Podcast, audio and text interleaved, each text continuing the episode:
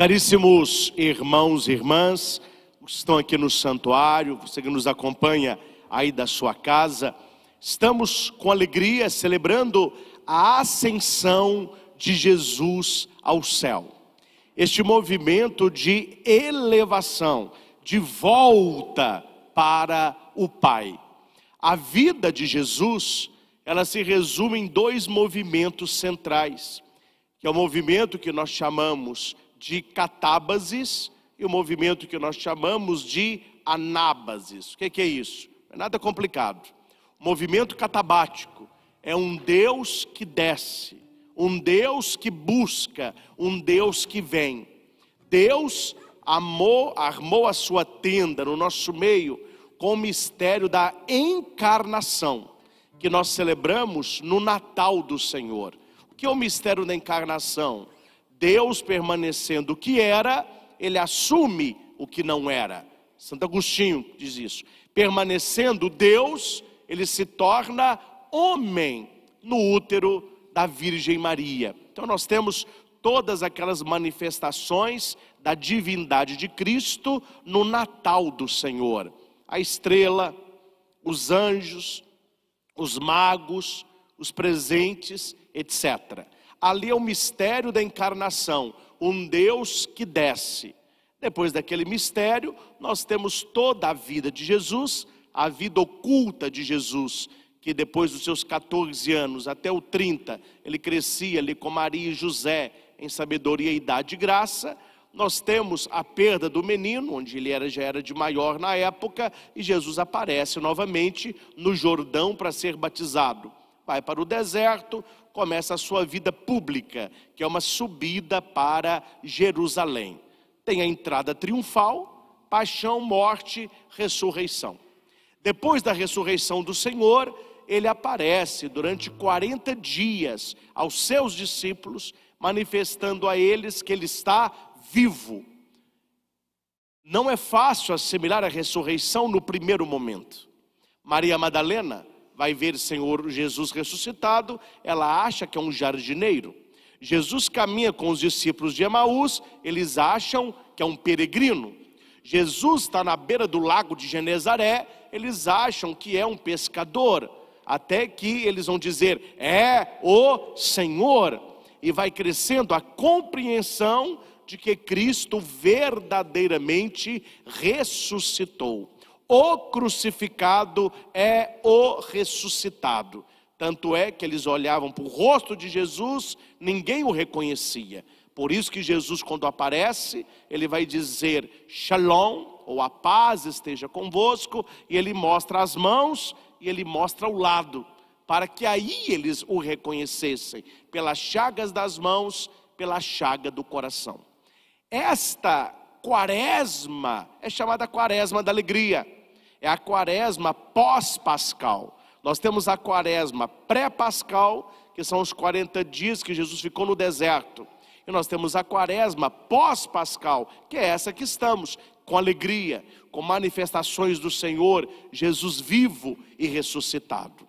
Depois destes 40 dias, aparecendo aos seus, Jesus faz o movimento reverso. Se na encarnação há a descida do Verbo, na ascensão é a sua subida. Então o Senhor, ele sobe ao Pai em esplendor e glória. Com uma promessa, ele há de voltar. Esta é a fé da igreja, esta é a nossa fé. Existirá, ninguém sabe quando, perguntaram para Jesus, ele diz que nem ele sabe, e está no coração do Pai, que um dia o Senhor voltará. E nós rezamos todo domingo no credo, crê em Jesus Cristo, que ele virá, ele voltará para julgar os vivos e os mortos. Atenção, o cristão católico, ele não acredita em fim do mundo. Vou repetir: fim do mundo se é que acreditam nisso, é o ateu, é o agnóstico, é o pagão, é o que não está sabendo das coisas. Nós cristãos, nós acreditamos no fim dos tempos. O tempo acabará. Quando que o tempo acabará? Quando o Senhor voltar em glória, que é a parusia. Nós estamos vivendo a época da igreja, o período do testemunho, o tempo que Deus nos deu para a conversão, que durará quanto tempo for necessário para a humanidade enquanto humanidade. A ascensão aconteceu e nós esperamos a sua volta. Para o cristão, será a segunda volta de Cristo. Para o judeu, será a primeira vinda, que eles não aceitaram quando o Senhor veio. E neste tempo que estamos, nós temos um poder que Deus nos dá. E Jesus que vai dizer poder, um poder do alto, que é o Espírito Santo. Então, na festa da Ascensão, nós estamos fechando um ciclo, que se chama ciclo pascal, mas que fecha uma presença corpórea de Jesus junto à humanidade. Quando o Senhor volta para o Pai, esta presença física do Senhor, nós não a teremos mais. O Senhor permanece na Sua palavra, o Senhor permanece no pão consagrado, o Senhor permanece através da igreja e do testemunho que nos é pedido, sempre na graça de Deus e no Espírito Santo. O que eu posso aprender com a ascensão do Senhor? O que tudo isso que eu disse para vocês tem a ver com a nossa vida concreta de cristãos? Primeiro, é que é o Cristo que vai, é o Cristo que permanece. Ele não foi para nos deixar, ele foi para permanecer. Eis que eu estou convosco todos os dias, até o fim dos tempos. Qual é a nossa missão? Qual é o nosso desejo? Qual é o caminho do cristão? Procurar intimidade com Jesus diariamente Senhor, eu quero te conhecer. Jesus, eu quero conhecer a tua palavra. Senhor, revela-me a face misericordiosa do teu amor, espiritualidade, força espiritual, conhecimento espiritual, visão espiritual entendimento espiritual. Se você não busca essas coisas, você terá apenas um conhecimento intelectual. Isso não funciona. Não funciona. O saber não muda a vida. Um ateu, um ateu que não acredita, ele pode ler o catecismo da igreja, ele pode ler a palavra da missa de hoje, ele pode repetir tudo o que aconteceu sem acreditar naquilo. Ele conhece, está no nível da mente, mas ele ainda não está no nível do coração, o nível da vivência. Isso que se chama espiritualidade. Na missa da manhã eu tenho um exemplo, o pessoal entendeu, então compartilho com vocês da noite. Rapazinho, cisma, que quer fazer academia. Aí vai lá na academia, faz a ficha, faz lá o primeiro exame lá, o, né, o balanço lá que eles fazem para medir o rapaz, tudo direitinho. Pronto, então você está matriculado, meu filho, agora é contigo. Aí ele vai na academia uma vez por semana, não gosta de pegar peso, continua alimentando aquela porcariada, não toma água, não dorme, não toma suplemento, mas está levando a vida nessa corda bamba. Na mesma época dele, entra um outro rapaz. Eu quero fazer musculação. Faz lá o primeiro exame e o rapaz vai na academia de segunda a sábado. Ele levanta cada vez mais peso quando ele dá conta. Ele começa a dormir oito horas por dia, tomar três litros de água, toma o seu suplemento e o rapaz ele vai crescendo. O pessoal brinca, ele vai ficando bombado. Passam os seis meses, um ano. O primeiro continua um frango. Na academia eles falam assim: os magricelos são os frangos. Ele fica lá, não tem massa nenhuma. Um músculo tamanho de uma azeitoninha. E ele olha o outro, o outro tá ó, uma tora e tá lá. Ele vai olhar e vai dizer: "É, tem gente que tem genética melhor, viu? Tem gente que tem mais sorte na vida. O que as pessoas não veem é o esforço do segundo e a ausência da prática séria do primeiro. Isto é espiritualidade cristã. Há pessoas que vão à missa no domingo e nada mais. Uma vez por semana, uma hora, uma hora e meia, nada mais. Aí depois reclama dos bombados espirituais. A pessoa, ela reza todo dia, ela está rezando o terço, ela lê o evangelho, ela conhece vida de santo, ela reza o texto da misericórdia, ela ouve pregação, ela é claro que um vai ficar um frango espiritual, o outro vai ficar um saradão. Qual é a diferença de um e do outro? A prática. O que faz você crescer em qualquer esporte é a prática contínua e repetitiva. Pela repetição se chega à perfeição. E a minha pergunta é: como anda a nossa busca do conhecimento de Jesus Cristo? Não o conhecimento que ouviu o padre dizer: olha, eu fui à missa, padre sabe das coisas, viu? Falou umas palavras lá que eu não entendi, negócio que desceu, que subiu, contou a vida de Cristo toda. É, o cara sabe das coisas lá. Mas, ah, não muda nada. É por isso que no domingo de Pentecostes, todo mundo clama o Espírito Santo e acorda na segunda-feira com a mesma vidinha de sempre. Sabe, mas ainda não viveu. Uma coisa é saber que água mata sede, outra coisa é tomar água. Então nós precisamos buscar o conhecimento intrínseco de Jesus, que é uma graça. Aquele que busca, acha, que procura, encontra, aquele que abre, aquele que bate, a porta se abrirá. Então nós precisamos, meus caros, buscar esta intimidade com este Cristo que nós celebramos na ascensão. Senão Cristo é um personagem. Raniero Cantalamessa, cardeal, ele vai dizer que Jesus pode ser um personagem, ele é uma pessoa. E como que eu conheço a pessoa de Jesus? Por duas vias: a via do estudo e a via da oração. Pelo estudo, Bíblia e catecismo. Bíblia e catecismo, a via do estudo e a via da oração, a via da contemplação, para você sentir Jesus com você, Jesus na sua vida, Jesus te direcionando, Jesus ao seu lado.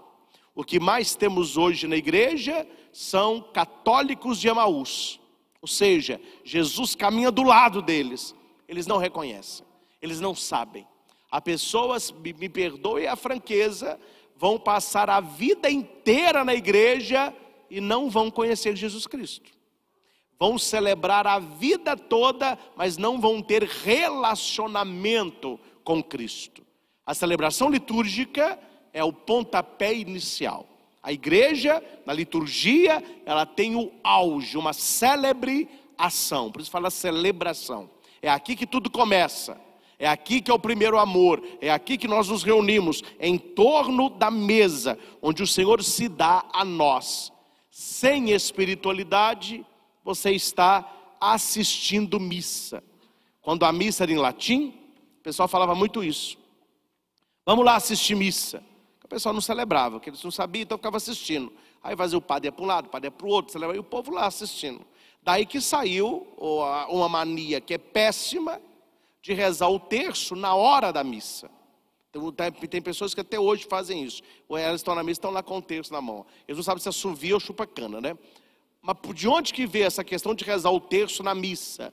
Desta missa, quando era em latim, muitos não entendiam, o que eles faziam? Como eles não estavam entendendo, eles estavam ali assistindo a missa, então eles rezavam o terço, era normal. Muitas senhoras sentavam perto e eu rezando baixinho o Santo Terço. O padre ia celebrando a missa e os fiéis iam assistindo a missa. Nós não estamos aqui assistindo uma ação litúrgica, nós estamos participando.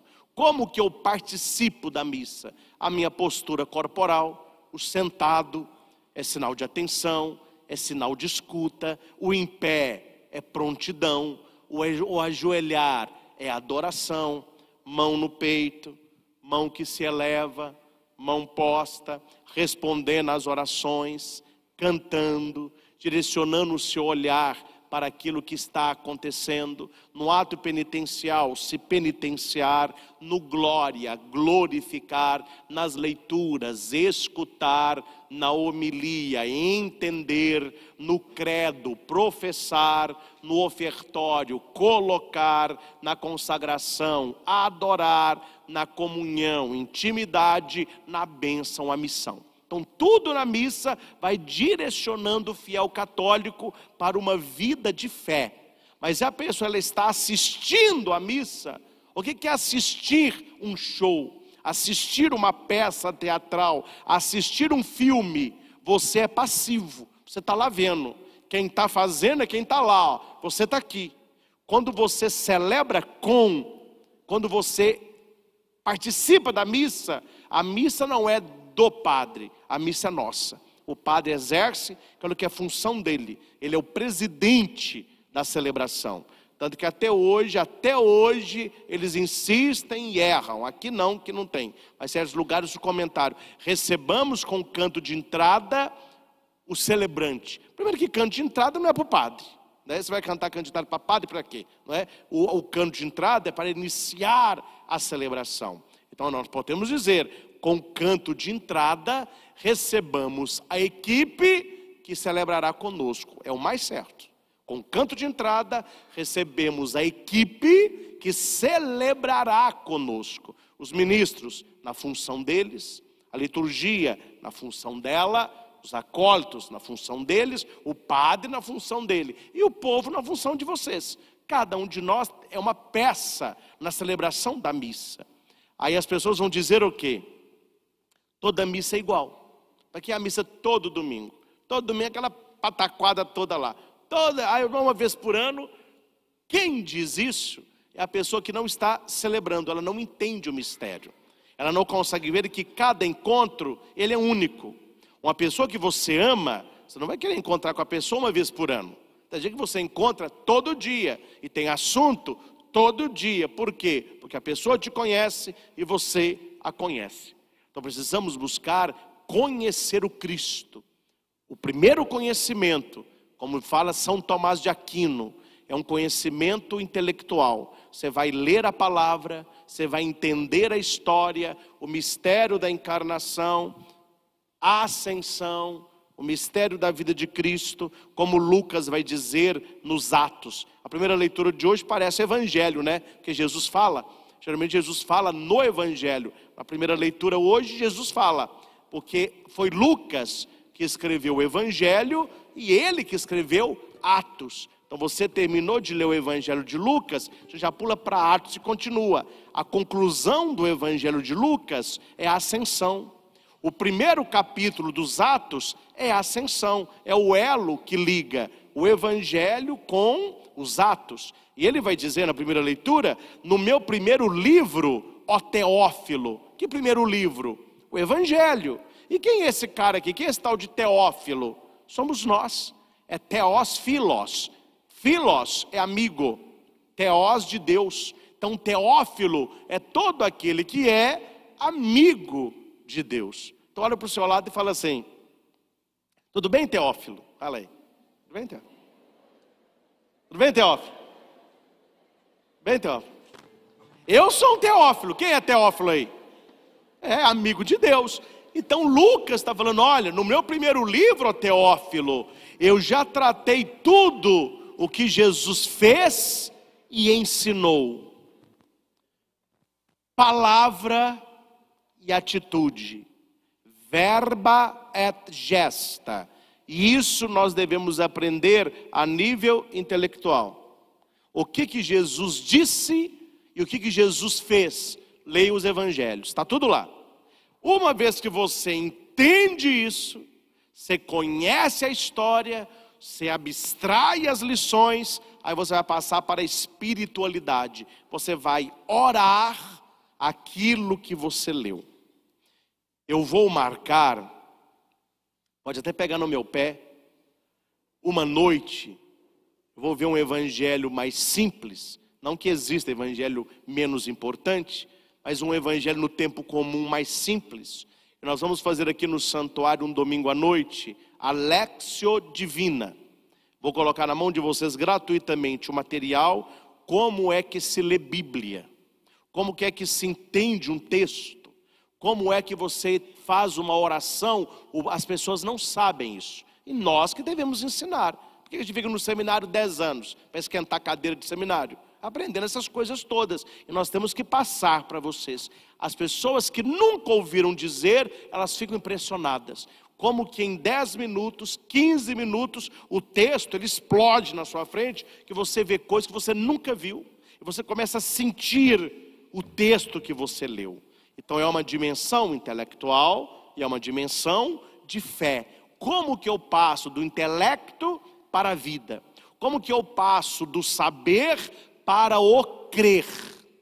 Essa é a diferença. Então, esse ano ainda, nós vamos fazer aqui no santuário à noite da Lexio Divina. No lugar da homilia, eu vou partilhar com vocês como que se lê um texto. E nós vamos ler juntos o texto da missa aplicando a Lexio Divina. Vou mandar rodar o material na gráfica e cada um recebe aí o seu material para fazer em casa. Mas até que isso não aconteça, nós ficamos aqui no que estamos aprendendo esta noite. Primeira coisa, procurar intimidade com Cristo, conhecer a Sua palavra e ter uma vida de oração. Isso é normal, isso é normal. Quem aqui, para tirar carteira de carro, teve que pegar aula em autoescola? Quem aqui foi para a autoescola sem saber dirigir nada? Graças a Deus. Os que vão viciados é mais difícil o negócio lá, né? Porque você já aprendeu o negócio errado, aí você tem que desaprender para aprender. Eu fui, não sabia nem ligar o carro. Tudo bem, mas a gente aprende. Aquele instrutor que está do seu lado, como que começa as primeiras aulas de direção? Primeiro que o cara que está ali pegando o volante a primeira vez, ele está totalmente fora de si. Está nervoso. Porque ele vê o tamanho que é o carro, né? Aí o cara fala, não, tranquilidade. Primeiro tem a teoria, depois vamos para a prática. Coloca o carro aí, antes de ligar, no ponto morto. Hã? Você vai, o freio de mão está puxado, acho que está, pois é. Você vai pisar na embreagem, Pisar o quê? Ticar, meu filho, embreagem. Isso. Você vai soltar a manete aqui, você vai fazer ela fica bamba. Isso é um ponto morto. Ele não vai nem para frente nem para trás. Aí você pode ligar o carro. Ele não vai pular, não? Não. Ele pula quando é na primeira. Pode ligar. Vai, meu filho. Ó, oh, oh, não. Está longe de aprender, isso é só início. Agora, presta atenção. Devagar. Você vai pisar na embreagem você vai segurando o freio ainda para o carro não andar. Você vai colocar a primeira. Mas fica calmo, não vai acontecer nada. A hora que você coloca a primeira, tem que fazer duas coisas. Você vai tirando o pé da embreagem, o pé que está no freio, você já passa ele para o acelerador. Você vai acelerando um pouquinho e tirando o pé da embreagem. Tá certo? É só isso? É, fica olhando. Ai, calma, liga de novo. Hoje, essa coisa tão simples, você acaba a missa, entra no carro, vai embora. No início é uma dificuldade. Para você passar marcha é outra dificuldade. Você desliga o carro na primeira, liga, esquece do ponto morto, ele está aquele pulo para frente, você assusta. Por que, que o instrutor está do lado? Para te dar os primeiros passos. Agora, gente, só para nós aqui. Uma pessoa que tira carteira, ela sabe dirigir? Não. Não sabe dirigir. Não me fale que sabe que não sabe. Ela sabe conduzir o carro, ela sabe andar para frente. quando é que ela vai pegando os macetes, que tem que ter macete do trânsito, à medida que ela vai praticando. Ela começa a mudar a marcha, ela começa a ficar tranquila no volante, ela olha no retrovisor com tranquilidade, né? Aqui o pessoal não usa, mas existe a seta, então ela vai usar a seta, então, né? Ajuda bastante, né? Eu não estou estressando com isso mais não, mas eu já passei raiva demais. Falei, gente, como que esse povo não está seta? A gente tem que adivinhar para onde o povo, que o povo vai, né? Então ele dá a seta. Aí ele pegou o controle do carro. Mas no início, aquilo que hoje é uma dificuldade, perdão, aquilo que hoje é uma facilidade, do início foi uma dificuldade. E me responda: uma pessoa que tem medo de volante, uma pessoa que não pratica, uma pessoa que não insiste, ela vai dirigir quando? Ela não vai dirigir. Quem é o instrutor de vocês? Eu. Qual é o seu carro? A sua espiritualidade, é a sua vida. No início pode parecer difícil. No início pode parecer que entender de Bíblia, ser amigo de Jesus, ter uma vida de santidade é para alguns eleitos. Não, não, não, não. É para todo mundo. Todo mundo que quer aprender a dirigir, se se esforçar, aprende.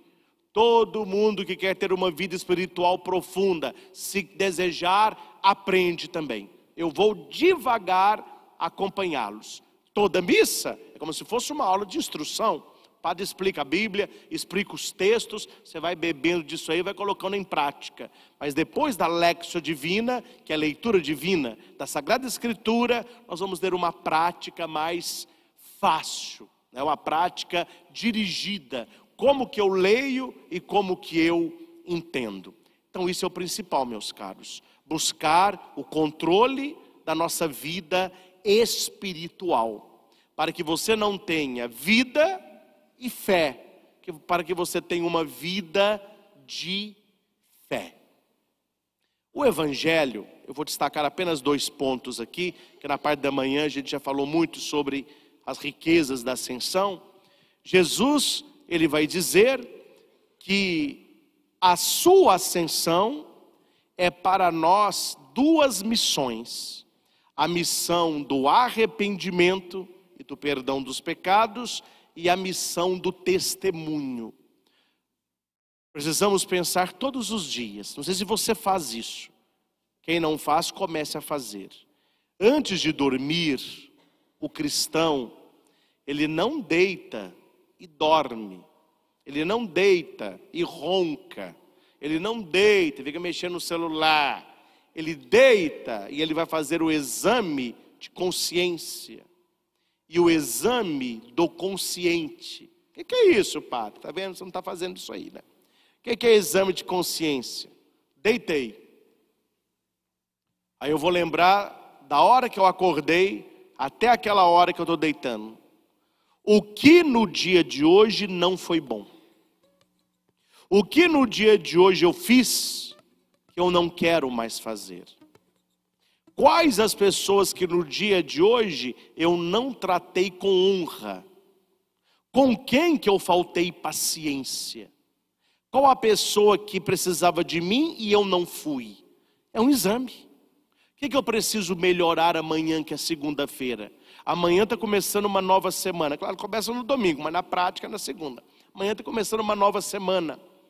Como que eu vivi a semana passada e eu não posso viver essa, eu não quero viver essa. Como que eu vou tratar aquela pessoa difícil do meu trabalho? Como que eu vou lidar com a cara fechada daquele porteiro? Como que eu vou lidar com a implicância do meu vizinho de cima? Isso é exame de consciência. Você vai pensando na sua vida aquilo que é bom para continuar, aquilo que é ruim para superar. Exame de consciência. Quem não avalia não cresce. Aí eu falei sobre academia, lembrei, é avaliação. Aí eu falei exame e avaliação. Tem que fazer avaliação. Quem não se avalia não cresce. E o que é o exame do consciente? Aí o bom. No dia de hoje, aonde que eu vi a ação de Deus na minha vida? No dia de hoje, onde foi que Deus me usou na vida de alguém? No dia de hoje, onde que eu falei, isso aqui é Deus?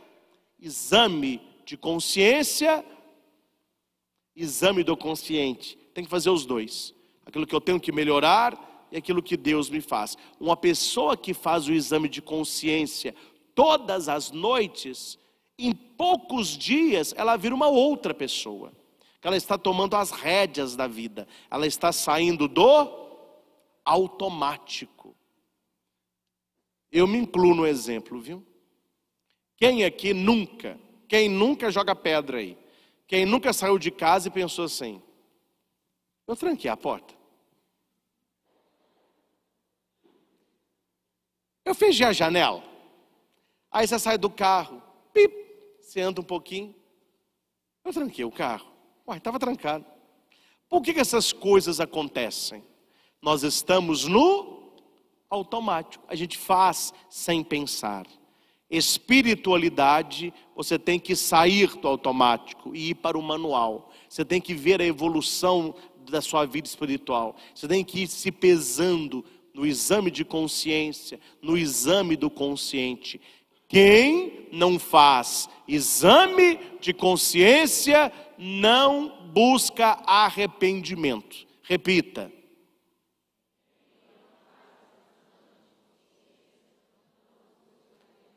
Eu não vou falar para não queimar meu filme, você queima o seu aí.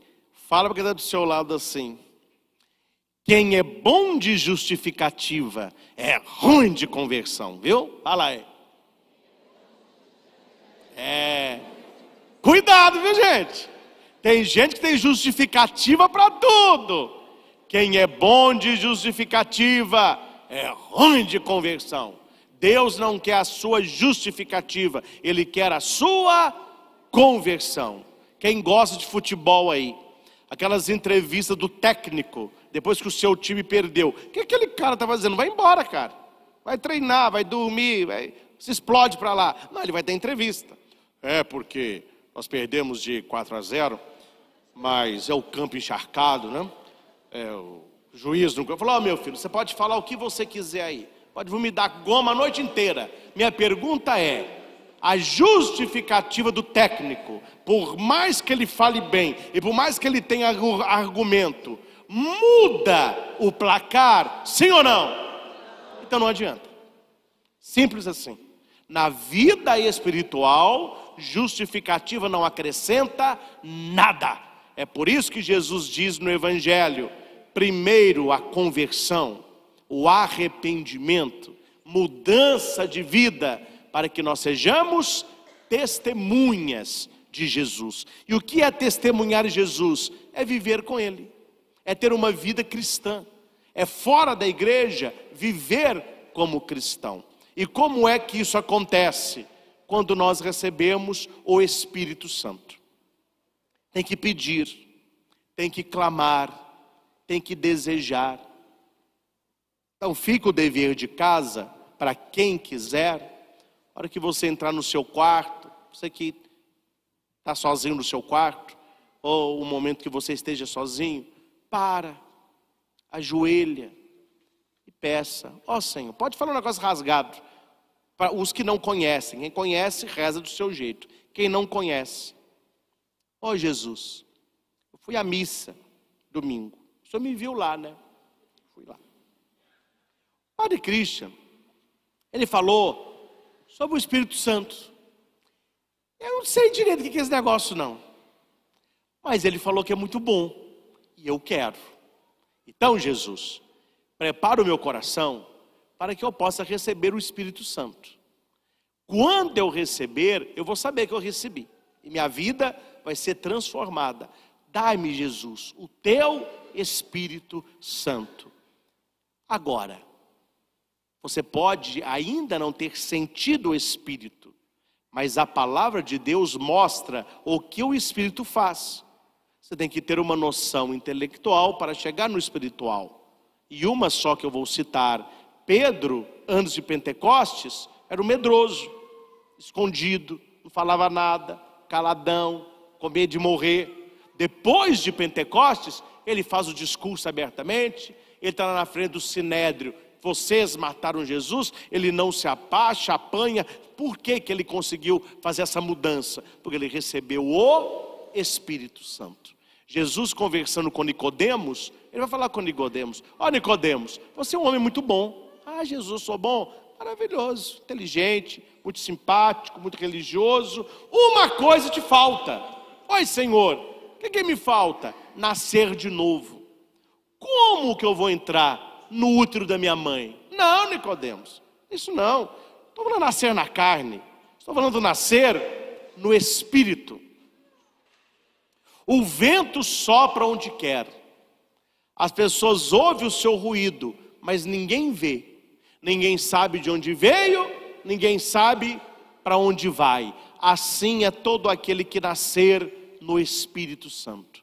Nicodemos ainda não conhecia o Espírito Santo, mas ele começou a querer, porque Jesus disse isso para ele. Vocês conhecem aquela passagem da samaritana?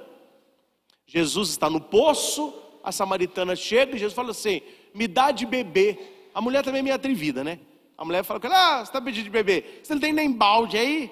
Ah, mulher, se você soubesse quem é que te pede beber, é você que me pediria e eu te daria água viva.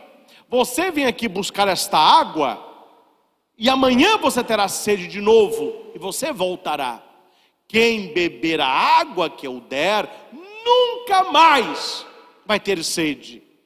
Por acaso você é maior que o nosso pai Jacó, que nos deu este poço? Olha, filha, vocês adoram o que vocês não conhecem. Eu adoro aquele que eu conheço. Dias chegarão em que você não poderá dizer Deus está ali ou Deus está aqui, porque Ele estará dentro de nós. Chame o teu marido. Não, Senhor, eu não tenho marido nisto disseste a verdade. Já tiveste cinco, e o que você tem não é o seu marido. A mulher fica encantada e fala: Senhor, dai-me desta água. Qual é a água? O Espírito Santo. Essa mulher fica tão encantada com a palavra de Jesus que ela volta para Samaria e diz: Olha, eu encontrei o Messias. Ele é um profeta prometido. Os samaritanos eram todos para encontrar com Jesus. O testemunho. Então, meus irmãos, você que já recebeu o Espírito, você que tem essa intimidade com o Espírito Santo, você sabe o caminho. Você que ainda não tem, queira ter e peça. Ajoelhe no seu quarto, faça oração como eu disse. Não é? Muitas orações não funcionam, que as pessoas querem ser muito formais, muito, não é? Então a pessoa está nervosa, está estressada, brigou com Deus, você estudou e não passou, você declarou o seu amor, a pessoa riu na sua cara, você perdeu o trabalho, está devendo, está doente, aí a pessoa está. Mas quando ela vai rezar, ela faz assim: ó, Senhor, obrigado, eu te louvo, eu te... ela não quer falar nada disso. Aí é uma oração que não cola, porque ela está rezando o que não é vida. E o que vale é vida. Tinha uma criancinha, estava no quarto rezando, pequenininha. E a mãe falou assim: a mãe ele já sabe rezar. Aí a mãe chegou no quarto e ficou assim, ó. Mãe é mãe, né? Abriu a porta um pouquinho e ficou assim, ó. E a menininha ajoelhada. Jesus! A, É F, G, H, I, J, K, L, M, N, O, P, Q. Deve ser Z. A mãe falou assim: Isadora, mas minha mãe só está aí. Não brinque com as coisas sagradas. Eu vi você ajoelhada, brincando que está rezando, falando o alfabeto. Se não sabe rezar, não reze. Não, mamãe, eu estava rezando sim. Rezando? Que oração que é essa? Eu falei com Jesus assim: Ô Jesus, eu não sei rezar. Eu vou mandar as letrinhas, o senhor faz a oração aí. Agora me respondam: Jesus aceitou, sim ou não? Por quê? Não é aqui. O segredo não está aqui. O segredo está aqui. Se tem coração, meu filho, tem tudo. Você pode não saber rezar, você pode não saber pregar, você pode não ter uma oratória, mas se você tiver amor a Jesus, está valendo. Se você rezar do seu jeito, está valendo. Ele vai te acolher. Então eu convido-os a, certamente estarão, a estar conosco domingo que vem, que é o domingo de Pentecostes, onde nós vamos pregar pouco e rezar muito, pedindo esse Espírito Santo sobre nós. E se você quiser, e se você se abrir, você vai receber o Espírito Santo. Então fica o dever de casa. Se prepare para domingo que vem. A partir de hoje, sempre que você lembrar, reze a oração do Espírito Santo. Você que sabe as orações litúrgicas, vinde Espírito Santo, enche os corações, reze essas orações. Você vai receber no final da celebração uma oração para abençoar a sua casa, para tirar da sua casa o que porventura esteja lá que não deveria estar. Fiquei preocupado e mandei fazer essa oração, porque em poucos dias eu atendi várias pessoas Padre, lá em casa tem barulho, tem vulto, eu escuto me chamando, parece que tem alguém em pé dentro do meu quarto, eu tô, tenho, tenho um pesadelo, tá tudo bem, a gente entra dentro de casa, a gente começa a brigar, eu estou bem, eu entro em casa, eu fico com raiva, não é normal, não é normal. E as pessoas que não entendem vão dizer o quê? É assim mesmo, é estresse. Pode ser mas pode não ser. Existe a infestação do lar. Como existe anjos, existem demônios. E nós precisamos lutar com o espírito, com aquilo que é espiritual. Então, essa oração você pode fazer esta semana, antes de Pentecostes. No final, eu vou explicar direitinho como é. Durante o ofertório, que é daqui a pouquinho, quem não tem água e quiser já levar água benta, para, porque você precisa de água benta para fazer esse ritual na sua casa. E se tiver sal, ainda melhor. Tem água aqui no fundo, é? você pode adquirir ali, ou arrumar uma garrafinha, um copinho. Você precisa de água benta, porque a oração ela supõe a aspersão da sua casa toda com a água benta. E quem trouxe o sal, melhor ainda, que depois da bênção, você vai fechar a porta fechar a janela e fazer uma cruz com sal em todas as entradas e saídas da sua casa. Você vai blindar a sua casa contra o mal. Como que se faz isso? Com a oração que você recebeu aí. A hora que você ler a oração, você verá uma oração forte, uma oração que nós precisamos fazer. Preparar a nossa casa para que o Divino Espírito Santo nela também esteja. Amém? Amém. Então, meus irmãos, que essa festa da ascensão do Senhor nos ajude a buscar Jesus do fundo do nosso coração. Ele subiu para permanecer ao nosso lado. Finalizo com uma frase de um professor que eu tive no seminário, muito engraçado, mas ele diz, ele tinha umas saidinhas boas. Ele falava assim: se Jesus permanecesse aqui na terra, em corpo, seja glorioso ou não, ele só podia estar num lugar de uma vez. Ele estava com os discípulos, então ele não estaria em outro lugar. Quando Jesus sobe ao Pai, ele permanece no nosso lado, ele está em todos os lugares. Então o Senhor está ao nosso lado, o Senhor está na nossa família. Nós precisamos ter intimidade com Ele para sentirmos não apenas a Sua presença, mas a Sua bênção, a Sua graça e o seu amor. E é muito bonito, sem colar. Se colar não vale não. Se a gente leu a primeira leitura, o padre leu o Evangelho, quem sabe aí qual foi a última coisa que Jesus fez? E essa última coisa, ele foi levado para o céu a última coisa que Jesus fez quando estava aqui na terra, quem sabe?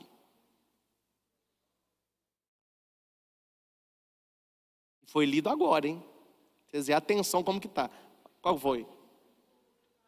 Jesus ergueu as mãos e os abençoava. E enquanto Jesus os abençoava, ele foi elevado ao céu e subiu na nuvem. Esta nuvem é o Pai. Ele entrou na dimensão sobrenatural do céu.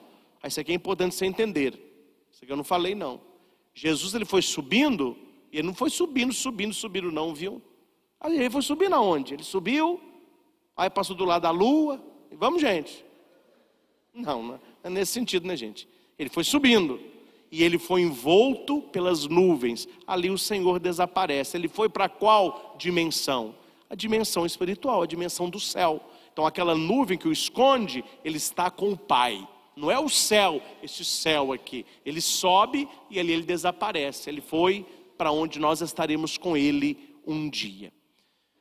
Preparemos-nos bem, porque aquele que tiver um coração sedento receberá o divino Espírito Santo para nos arrependermos, para sermos testemunhas do Senhor e para compreendermos o seu amor por cada um de nós. Ao Senhor Jesus que subiu ao céu para permanecer conosco, toda honra, toda glória e todo louvor.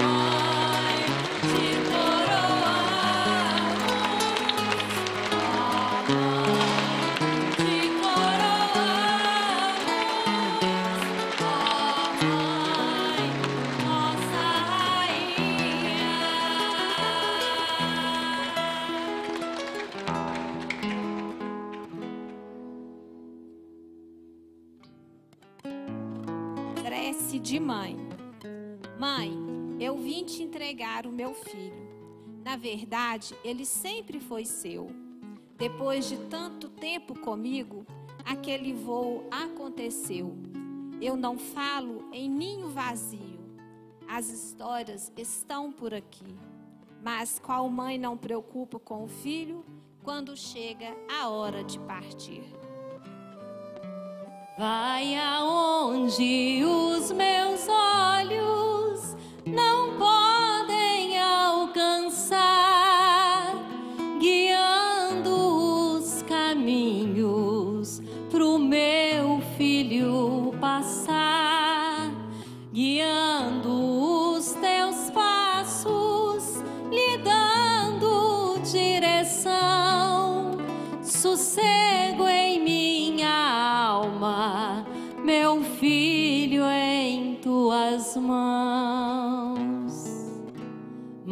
eu vim te entregar o meu filho.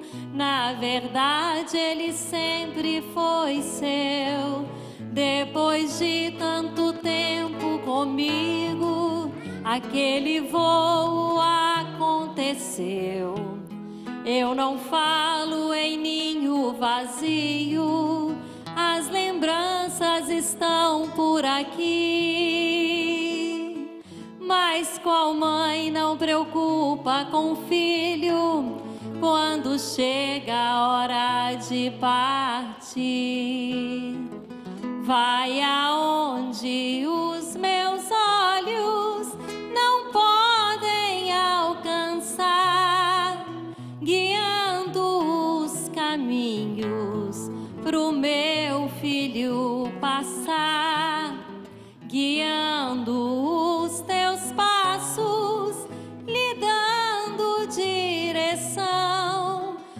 sossego em minha alma, meu filho em tuas mãos. Viva Nossa Senhora!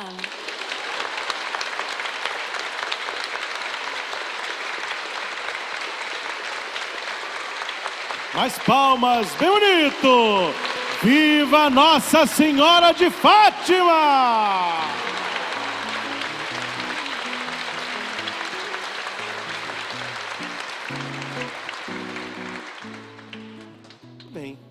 Muito bonito. Deus abençoe a todas as mães que oram pelos filhos, que continue orando pelos filhos. Nas reuniões de vocês, lembrem do padre também. Meus irmãos, vocês vão receber, se não receberam ainda, a oração para a bênção da sua casa. Está tudo escrito aí. Você vai abrir todas as portas e todas as janelas. Faça a oração em voz alta. Terminou a oração, andar pela casa jogando água benta, rezando um Pai Nosso, três Ave Marias, fechar as portas e janelas da casa e rezar as duas orações que aqui estão, que é de São Bento. Depois, o sinal da cruz, tua casa estará abençoada.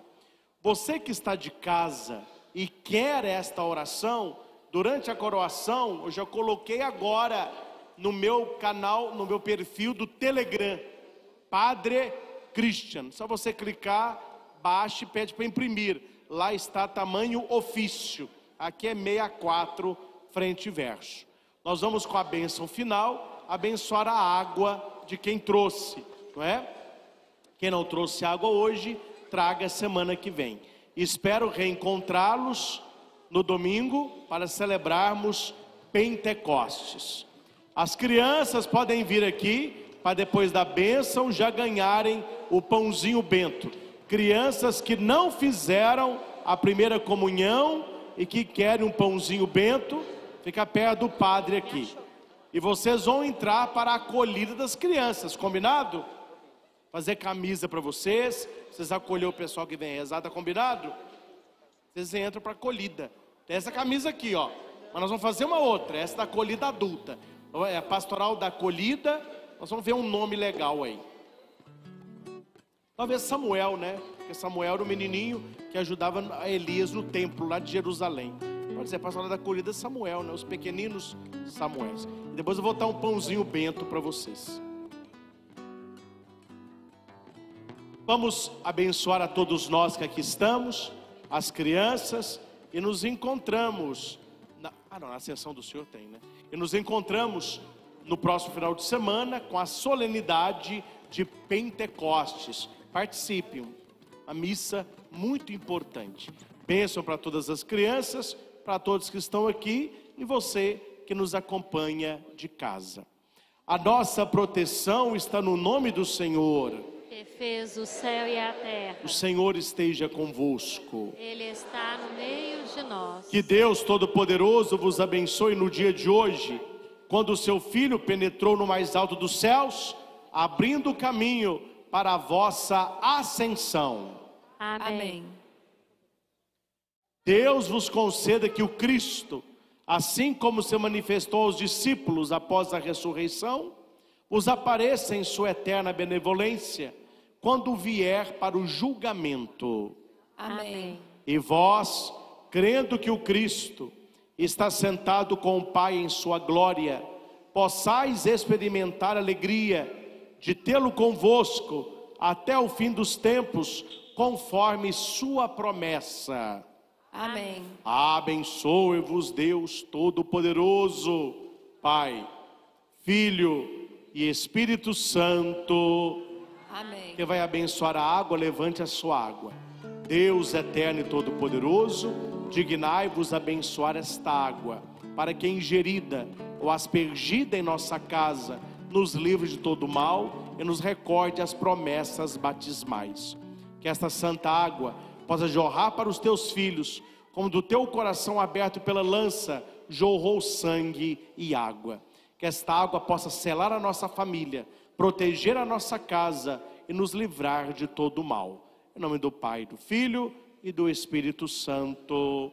Amém. Glorificai o Senhor Jesus com vossa vida. Uma semana abençoada para todos. Ide em paz, que o Senhor vos acompanhe. Demos graças a Deus.